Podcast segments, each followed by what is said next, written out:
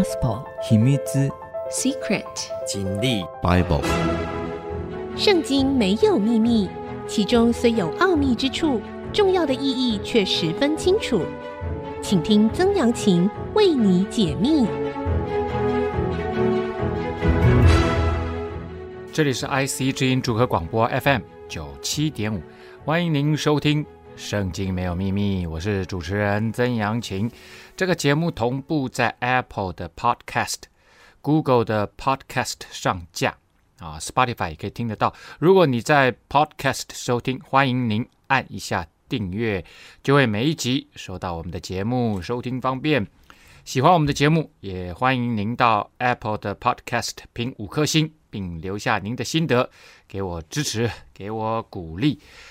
上一次我们圣经没有秘密的节目呢，就讲到了所罗门王接位啊，啊，就诚如他的名字所显示的，这真的是一个太平盛世啊，啊，不过所罗门的太平盛世呢，其实跟当时的埃及帝国啊国势微弱啊，所以法老王才会把他的女儿当时就嫁给了所罗门，而且还送了一个他。非常非常重要的城市基色作为嫁妆哈，基色这个城市呢很重要哈，很多考古资料显示它是让这个埃及哈，然后能够沿着这个地中海啊这个北上啊的第一个重要城市，然后呢这继续北上呢就可以啊这个呃打通。啊，以色列还有这个地中海沿岸的这个贸易路线，所以它是一个非常关键的城市哈。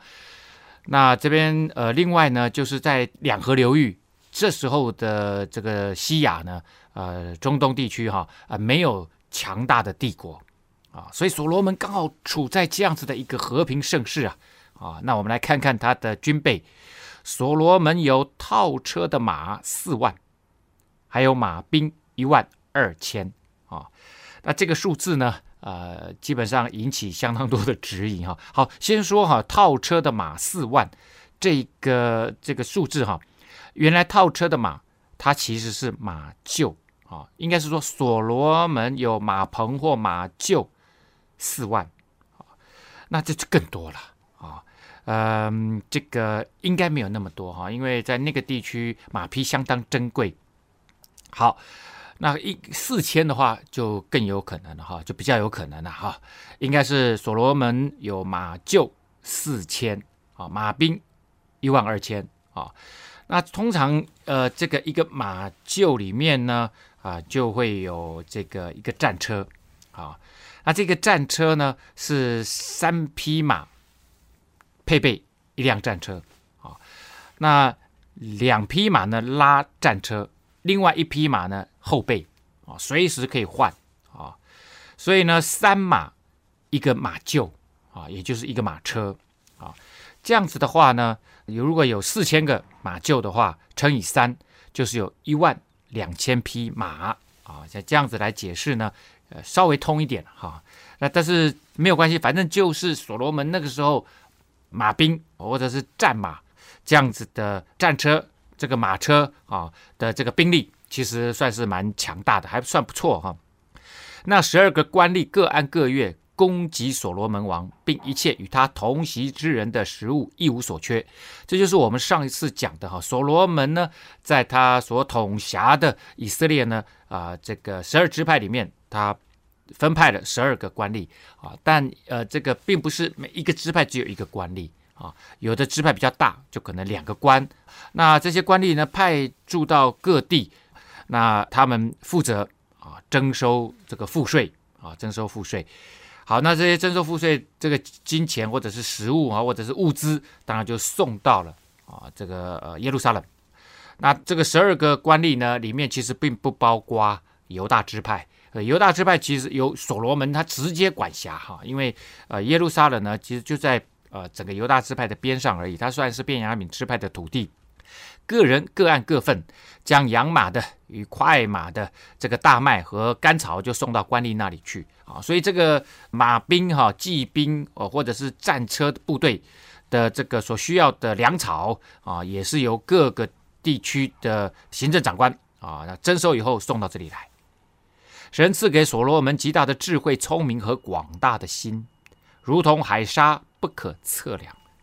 因为所罗门王呢，当时跟上帝所求的，并不是他个人的荣华富贵以及名声啊，反倒是为了能够治理这个国家，求神赐给他智慧！所以神说：“我不仅赐给你智慧，我还要赐给你荣耀、财富、长长寿。”也就是当我们不自我中心。追求自己的啊这个利益的话，啊，我们顾念到更多的人，上帝喜悦这样子的这个信仰的态度，上帝反而会愿意把更多的资源、财富啊这个能力、智慧都加添给像这样的人，好让你这样子的人能够去祝福身边的人。这个基督教的信仰一直都是啊祝福，而且祝福要传扬出去。所以，上帝在造人的时候，在创世纪第一章哦，他上帝按着他自己的形象造男造女之后，上帝就呃这个祝福他们。所以很奇妙的，这是一个祝福的信仰。当上帝造了人以后，上帝看着他所造的男女以后，他就下达了他第一个旨意。他对于人的心意是祝福，神就祝福他们。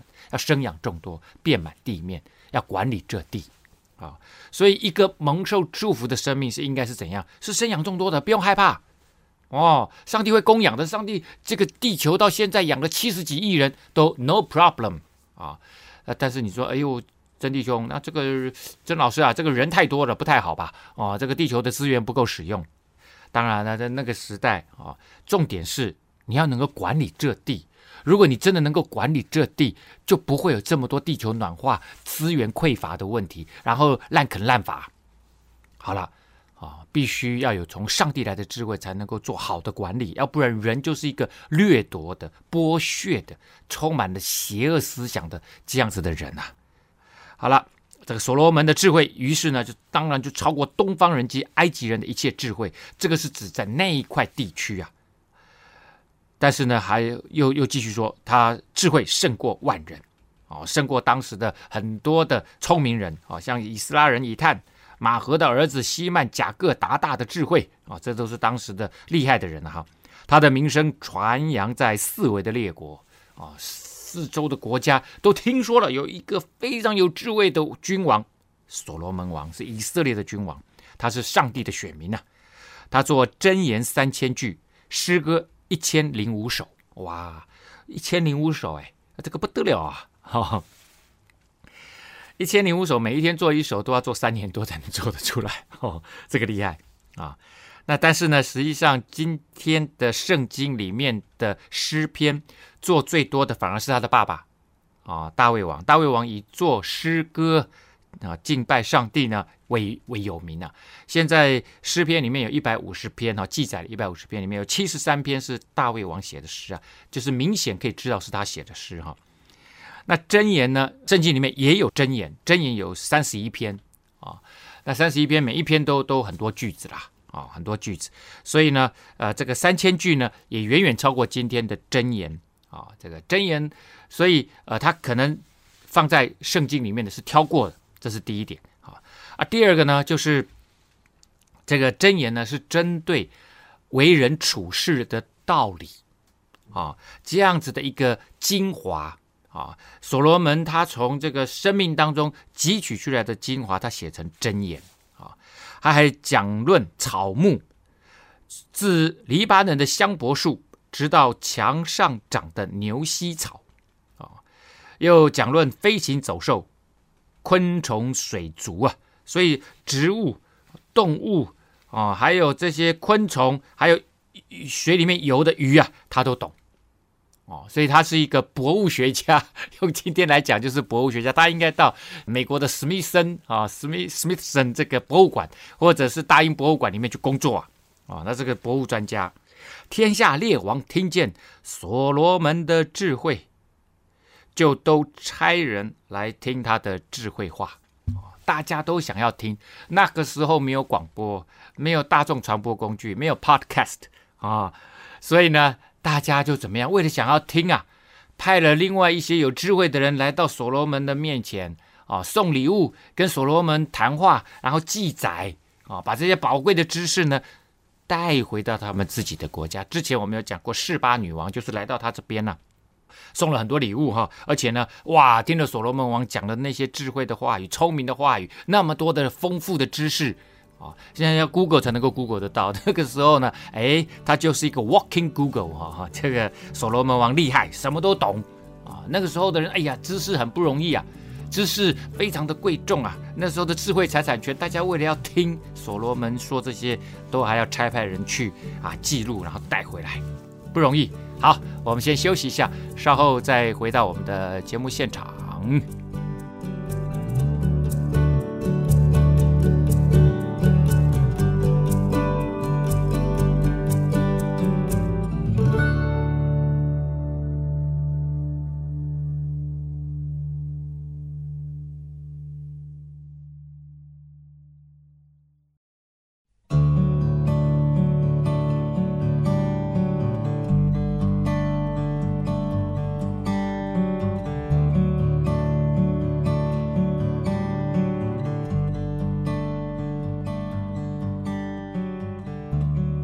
欢迎您回到《圣经没有秘密》，我是曾阳晴哈。好的，我们讲到了哈，所罗门王这个呃，因着周边的国家呢，国势都处于不强盛的状态，所以呢，他就特别凸显出来啊，他呃居于这个地中海东岸啊，像这样子的一个呃国家呢啊，新兴的国家啊，就特别的呃引人注目啊。推罗王西兰平素爱大卫，他听见以色列人高所罗门接续他父亲做王，就差遣臣仆来见他。好，推罗呢，呃，其实就在今天的一样是、呃、地中海的这个呃东岸啊、那在以色列呢北方啊、以色列的北方，离耶路撒冷大概一百五十公里。它是一个海港，啊，以纺织、染色、香柏木，哦，那这个染色很重要哈，因为当时的这样子的一个染色的，呃，特别是紫色的，呃，染布的那样子的染料，非常非常的昂贵，因为它要从一种紫色的贝壳里面去把那个贝壳上面的紫色，哦，然后调制成染料。据说这个染料比黄金还要昂贵啊！那香柏木又是呃非常棒的、非常好的建材，这个建材会有香味出来。那推罗这个地区呢，它算是腓尼基人的主要港口。腓尼基我们知道，主要的早期活动地区呢，在爱琴海那个地方、希腊那个地方。他们后来慢慢慢慢往下啊，往下。那腓尼基人的一个主要的港口，它在 B.C. 一千年哈，就是在。公元前一千年，脱离西顿，成为当时的霸主，成为一个独立的城邦啊，甚至统治附近的几个城邦啊，包括西顿。推罗呢，当时跟以色列在都算是新兴国家啊。以色列呢，当然是从扫罗开始，到这边到所罗门王，也不过才是第三个君王。那在大卫王接位的那个时候呢，其实就跟推罗。啊、有一个同盟的关系，非常友好的同盟关系，哈，很密切的盟友。他之前知道大卫王想要建圣殿，他就派了工人啊，运了木材来帮助大卫啊，先预备建材。然后大卫王呢，也第一个第一个建立外交关系的就是跟推罗啊。那推罗呢，呃，跟大卫建立友好关系，因为推罗是一个海港，所以贸易对他来很重要，哈。那大卫跟他建立了友好关系以后，让整个约旦河西岸到以色列，到往南到犹大啊，到红海啊，这样子的一条往这个埃及的这一条路线都可以呃让他自由贸易，所以其实是一个双赢的这样子的一个外交关系啊，同盟关系。好，那推罗王听说这个所罗门王接续他爸爸。大卫王做王位，那当然想要继续延续这样子的关系嘛，所以呢就差派人去见他哈，这样子一个正式的外交关系。所罗门王呢当然也差遣人去见希兰啊，所以互派使节就说了：你知道我父亲大卫因为四围的征战，不能为耶和华他神的名建殿，只等到耶和华使仇敌都伏在他的脚下。那大卫王呢？呃，确实也把周边的几个小国家都制服了哈，都征战得胜了。可是因为他是战士，手流人的血过多啊，所以上帝并没有允准他让他来建圣殿，而是把这个任务交给了太平盛世的所罗门王来建。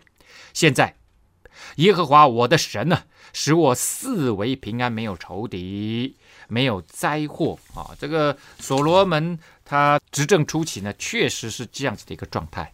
那他继续说：“我定意。”要为耶和华我神的名建殿，是照耶和华应许我父亲大卫的话说：“我必使你儿子接续你做你的王位，他必为我的名建殿。”好，那所罗门王呢，接续他的爸爸做这个王位，第一件重要的任务，上帝啊，这个交给他的就是要建圣殿，为神的名，为他的名建圣殿。啊，那耶和华神说：“为我的名建圣殿。”当时就认为神的名字啊，其实就代表这个神的这个特质，这个神的这个 character。那呃，所以呢，为我的神的名建殿，其实就是为上帝建殿的意思啊。好，所以求你吩咐你的仆人在黎巴嫩为我砍伐香柏树，我的仆人也必帮助他们，我必照你所定的给你。仆人的工价，因为你知道，在我们中间没有人像西顿人善于砍伐树木的。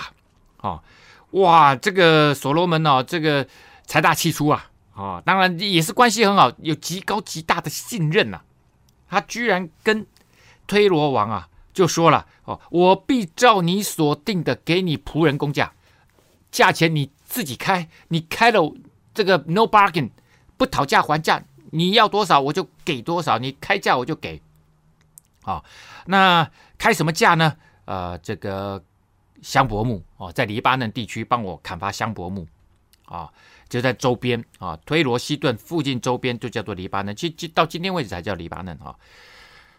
那黎巴嫩地区呢，不仅是以香柏木著称啊，它的技术人员铸造圣殿器皿所需要的铜制品的。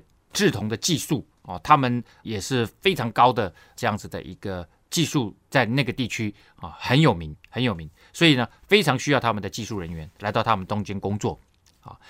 那扫罗说呢，你在那个地方哈为我砍伐香柏木，因为现在整个黎巴嫩地区算是推罗王在统治啊啊，然后我呢也不会旁边看着，我我也会派人去哦一起，因为这个。砍了香柏木，还要把它香柏木很重、很很高的，最高可以长到三十公尺高啊！还要把它们绑成像木筏一样，然后拖下山，然后要用这个水啊，要用这个海洋，然后用木筏把它飘飘飘飘到以色列这个地方呢，拉上岸，然后再运到耶路撒冷。所以呢，这个不是一件容易的事情呐！哦，动不动就上万人呐！啊，啊黎巴嫩的特产香柏木哈，它树本身有一种香油脂。在现代呢，还是会用香柏木的香脂哈来做化妆品，而且呢，这个香味可以防虫蛀、防虫咬，所以它是一个非常非常重要的、很好的建材，很坚固。在海拔一千五百公尺高的地方哈，比较没有人去砍伐，而且那个环境适合的话，它都可以长到三十公尺高。好了，那所以呢，黎巴嫩这个地区产香柏木，也因为这个关系，所以他们西顿人呐、推罗人，他们非常善于砍伐树木。他说：“你帮我做这件事情，好，帮我继续预备。”哈，西兰就是推罗王哈，听见所罗门的话就甚喜悦啊。当然呢、我开价他就 OK 嘛哈，就说今日应当称颂耶和华，因为他赐给大卫一个有智慧的儿子，治理这众多的民啊。那西兰说要称颂耶和华，也并不是他信奉耶和华，而是他知道啊，以色列人是敬拜耶和华的，所以他说：“哎呀，有有这么好的君王，这个这个要称颂耶和华哈，因为耶和华选得好啊啊！”西兰人就打发人去见所罗门，就说：“啊你差遣人向我所提的那个事情，我都听见了。论到香柏木和松木，我必照你的心愿而行。”显然不是只有香柏木，还有松木哈，很多很多的建材了哈。他说：“我一定按照你的吩咐哈，你的心愿来做啊，该给你多少就会给你多少。我的仆人必将这些木料从黎巴嫩运到海里，看到没有？弄到海里，然后砸成筏子，再把它砸成木筏，浮海运到你所指定的地方啊。那这个地方呢，就在约帕港。”哦，就是往南到了约帕港，再拉上岸，运到耶路撒冷，在那里拆开，你就可以收取。你也要成全我的心愿，将食物给我的家。所以呢，西兰是用木头去换食物，为什么呢？因为推罗西顿这块地方很多的山地，真正的平地可以用来生产粮食的平地几乎没有。哦，几乎没有。所以呢，异常缺乏农业啊，也没有什么平原可以供他们这个耕种啊，都是高山地带，所以呢，非常需要有粮食啊。所以他他是做贸易的，贸易呢赚了钱也是来买粮食啊。于是西兰就照着所罗门所要的，给他香柏木和松木啊。那所罗门呢，就给他食物啊啊，每一年给麦子两万戈尔。清油二十戈尔做他家的食物，所罗门每一年都是这样给希兰啊。那清油就是指榨过的橄榄油，一个戈尔呢就是二十二公升，好，二十二公升。所以呢，二十戈尔的橄榄油就是四千四百公升啊。那麦子呢，两万戈尔就是四百四十万公升的麦子啊。这样子前前后后总共给了七年。我们休息一下，稍后再回到节目现场。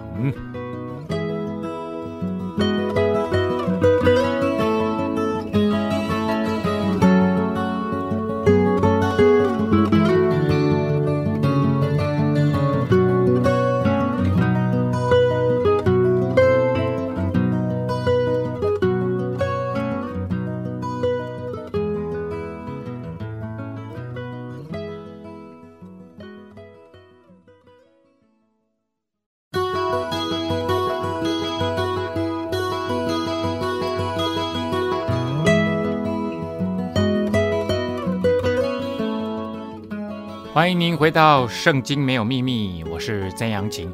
我们讲到了所罗门在更大量、更实际的预备建圣殿的这些呃材料啊。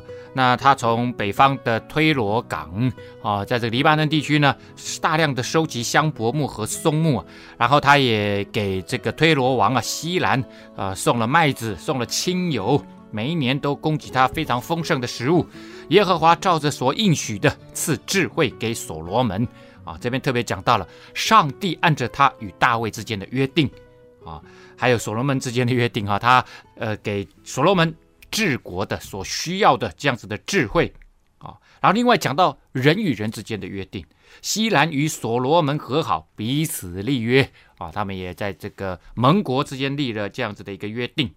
啊，有很多贸易、很多商业的呃这个约定。所罗门从以色列人中挑取服苦的人，共有三万啊。他挑了三万个以色列人啊，自己的同胞，派他们轮流每个月一万人上黎巴嫩去。刚刚不是说吗？就是希兰他们在山上砍伐树木的时候，还需要大量的人力把它运下山呐、这都不像现在有自动化哦，有这个机动的这个机器啊。所以要有人去去运送啊，一万人帮忙上黎巴嫩的山上去伐木啊，帮忙这个伐木的工作啊。那一个月呢，在黎巴嫩，两个月回家休息，在家里面回到以色列啊。那总督工呢，就叫做亚多尼兰，掌管他们啊。所罗门用七万扛台的，八万在山上凿石头的。好，那这个整个圣殿的工程里面呢，有七万个人做扛东西的，有八万人帮忙凿石头，因为那个根基啊，还有那个墙壁啊，一块一块的石头，那都是最上等的、最坚硬的石头啊，所以这个不是一件容易的事情啊。此外，所罗门用三千三百督工的监管工人呐，啊，王下令，人就凿出又大又宝贵的石头来，用以立。殿的根基啊，立殿的，所以呢，督工这个就有三千三百人。然后这个圣殿的根基用这个大石头，又大又宝贵的石，那这凿的很好，因为一块接一块都很密的。所罗门的匠人和希兰的匠人，并加巴勒人都将石头凿好，预备木料和石头建殿。截至目前为止，都还在预备石头料跟木料。那所罗门自己的技术人员。跟西兰推罗国的技术人员，还有加巴勒人，加巴勒人是在推罗港以北一百二十公里的地方，也是外劳，这个外籍的这样子技术人员都来到这边工作，啊，都在这边工作，所以这是一个国际化人才集中一起来完成的圣殿，不是以色列人自己内部就能够做这个事情，啊，因为有太多的高级的技术啊，必须引进。啊，外国的技术人员啊，以色列人出埃及地之后四百八十年，所罗门做以色列王第四年西弗月，就是二月，开工建造耶和华神的殿。那以色列人的这个历法呢，西弗月哈，他说是二月，二月相当于现在四到五月之间啊，四到五月之间。所罗门王做以色列王第四年的时候呢，所罗门第四年啊，就是 B.C. 九六六年。啊，B.C. 也差不多这个一千年前啊，其实这大卫王就差不多一千年前嘛，所以这个现在已经是九六六年了哈。所罗门王为耶和华所建的殿啊，这个殿的尺寸啊，我们稍微脑筋里面有一个像这样子的概念哈，我们想，哇，这个圣殿一定很大很雄伟，对不对？这个到了。耶稣那个时代，又将近过了一千年。那个时代，他们另外建了一个第二圣殿，由大希律王建的第二圣殿，那个整个尺寸就宏伟多了。好，可是呢，我们来看一看啊，所罗门王的第一圣殿，这叫第一圣殿啊，它的尺寸是这样：长六十肘，宽二十肘，高三十肘。一般来讲哈，一肘哈。有各种说法了哈，有说是五十公分的，一肘五十公分嘛，你拿你的肘量一量嘛哈。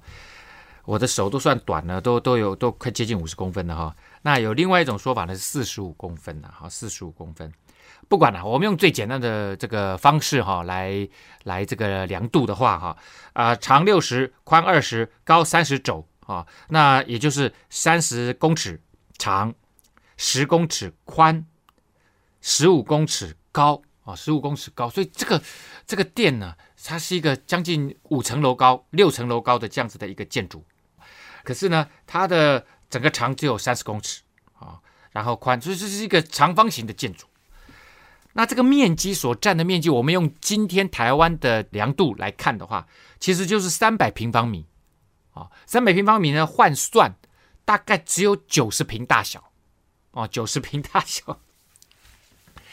那这个，如果你们家稍微这个，我们想说台湾的中等家庭哦，三十平好了，那就是三个三十平而已啊，就这么大哦。啊，如果你家稍微大一点，四十五平，那就是两个四十五平打通的房子。所以这个圣殿并不大，规模不大哦。不过用的材料非常的好，非常的精致啊。啊，那在这个我稍微讲一下，那圣殿的最里面，我们讲说它的宽只有十公尺嘛，啊，那就是十公尺乘以十公尺。啊，最里面呢叫做至圣所啊，至圣所。那十公尺乘十公尺高呢，这个呃也是十公尺啊，就没有高到十五公尺。那这个呢叫做里面的至圣所，会放约柜的地方啊，放约柜。殿前的廊子长二十肘啊，与殿的宽窄一样啊，那是阔十肘。那这个殿前有一个走廊啊，那这个走廊其实就是。大门的前廊了啊，大门的前廊跟这个整个圣殿的宽度是一样的，好，不过这个长廊的长度是跟圣殿的宽度一样，啊，它的宽只有十肘，也就是五公尺宽，啊，靠着殿墙呢，围着外殿、内殿造了三层的旁屋。啊，就是造了厢房啊，也是围着这个圣殿的大厅。啊，外殿就是整个圣殿的大厅。啊，那内殿呢就是至圣所。啊，至圣所。那也就是围着整个圣殿呢，它旁边造了两边的厢房，啊，那这个厢房还有三层楼，哦那你这五十五公尺，如果按照我们现在人来盖，可以盖五层楼啊。它只盖了三层楼，旁边好，那这个旁边的厢房做什么呢？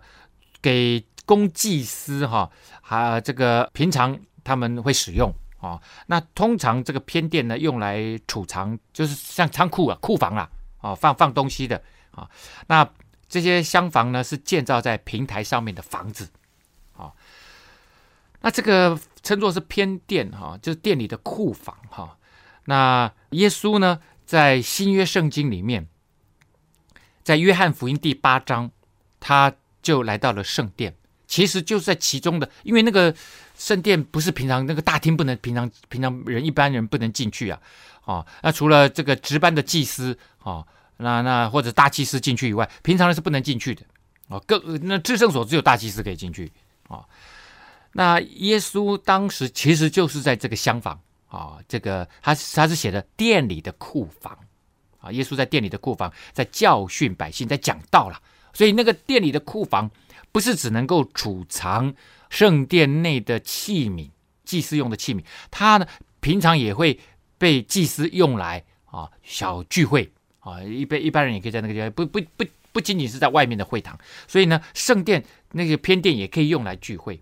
耶稣在那里讲到分享的时候，后来发生了一件事情嘛，就是那些文士法利赛人当时要整耶稣嘛，因为耶稣太受欢迎了，而且他的一些教导其实完全超乎他们的想象。耶稣的教导直指人心呢，而且是按着圣经的教导啊，要人直接跟上帝建立关系，而他自称他就是神的儿子来到人世之间，所以呢。而且耶稣又行了好多神迹奇事，很多人跟着他。那这个很多人跟着他，当然就会减少人来到文士法利赛人他们一般的会堂来聚会嘛。而这个聚会人数减少，就实际上就很实际的冲击到他们的奉献嘛。人人来到这边，他就会奉献嘛，收入就会减少。所以这些都一再再冲击这些文士法利赛人。所以他们当时就抓了一个女人，在行营当中被抓的女人啊，就是。呃，来到耶稣面前，问耶稣要怎么处置他。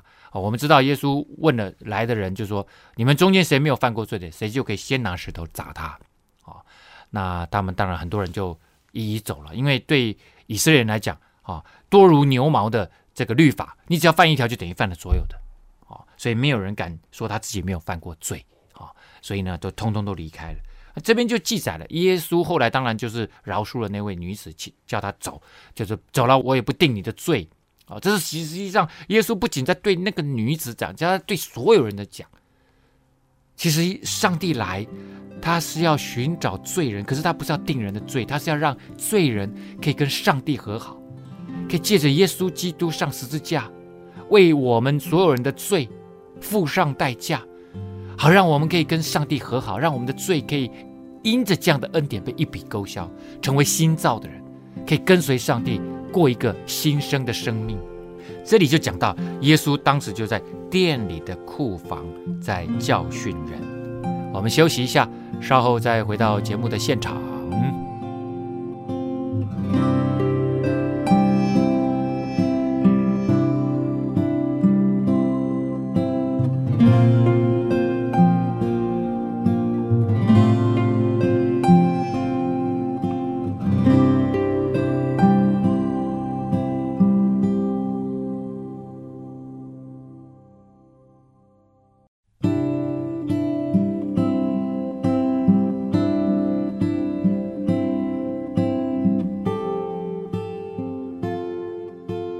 欢迎您回到《圣经没有秘密》，我是曾阳晴哈。好，我们继续来看一下哈圣殿的体制。呃，圣经里面记载的非常非常的详细哈。那我就略过哈，我只讲其中我认为呃重点的部分啊。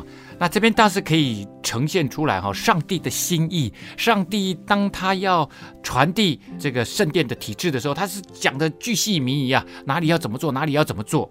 啊，这可以看出，呃，上帝是一个喜欢秩序的，啊，喜欢清楚明白交代事物的，啊，这样子的一位上帝啊。好，建殿是用山中凿成的石头，建殿的时候呢，锤子、斧子和别样的铁器的声响都没有听见，也就是这些地基石头或者是墙上的石头，都是在外面。哦，都已经全部都做好了，才运到施工的现场。啊、那是《生命记》呢二十七章第五节啊、特别讲到了建祭坛的时候不可以用这个铁器啊、不可以铿铿锵锵在那边敲，no 啊、所以呢，如果要预备好这些食材，通通都在这个食材厂就已经全部切割好了，然后这个完全没有声音啊、代表那个心里面的尊敬啊、那样子的。敬畏的心意啊，采石场那边呢，基本上都已经凿好了。因此呢，为神与人会见之所啊，要要盖这样子神跟人见面的地方。以前是会幕，现在呢就是圣殿。啊，那把神跟人带到这里，在旧约时代呢，是因着祭司把人带在一起，把人跟神带在一起。为什么呢？因为为什么中间需要祭司？因为神跟人这个距离相差太大了，神是如此的圣洁，如此的伟大，而人如此的渺小，人又活在罪当中，所以呢，在旧约圣经摩西的那个时代，他们说，人如果见到神的面，人会死啊。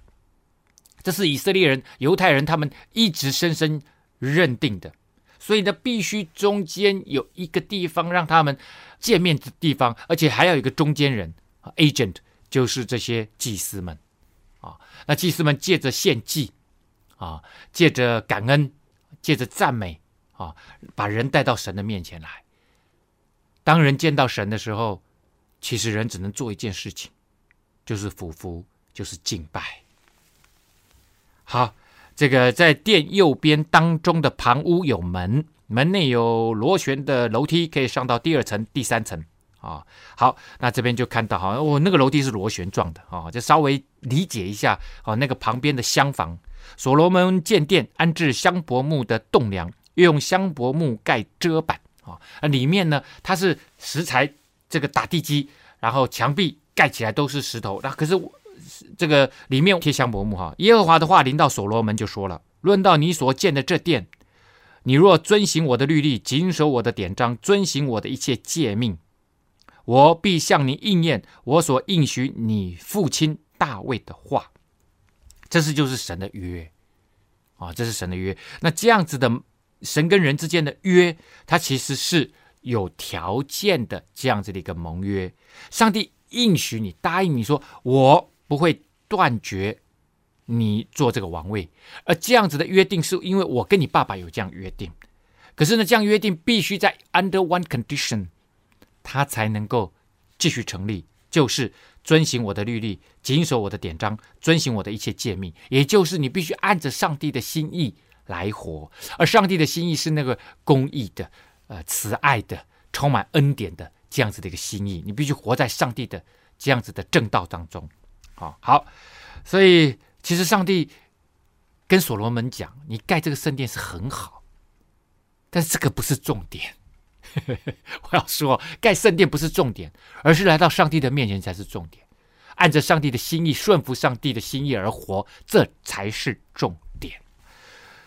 我必住在以色列人中间，并不丢弃我民以色列。上帝说了，我会继续住在你们当中。所以所罗门就为神建造这个殿宇内殿啊。所以内殿呢，特别就是不是指圣殿里面了，是特别指至圣所。内殿就是至圣所，长二十肘，从地到棚顶用香柏木板遮盖，所以里面呢都是有有很好的香柏木的装潢。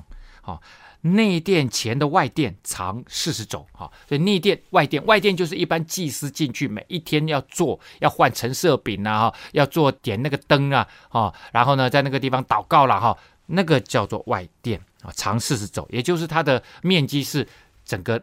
至圣所的两倍啊，所以这个圣殿呢是切成三分之一，就是至圣所内殿，三分之二就是外殿啊。一般每一天祭司在里面做仪式的地方啊，就是外殿。殿里预备了内殿，好安放耶和华的约柜。所以至圣所里面内殿里面只放一样东西，就是约柜。内殿长二十肘，宽二十肘，高二十肘，所以它是一个正方体啊，正方体啊。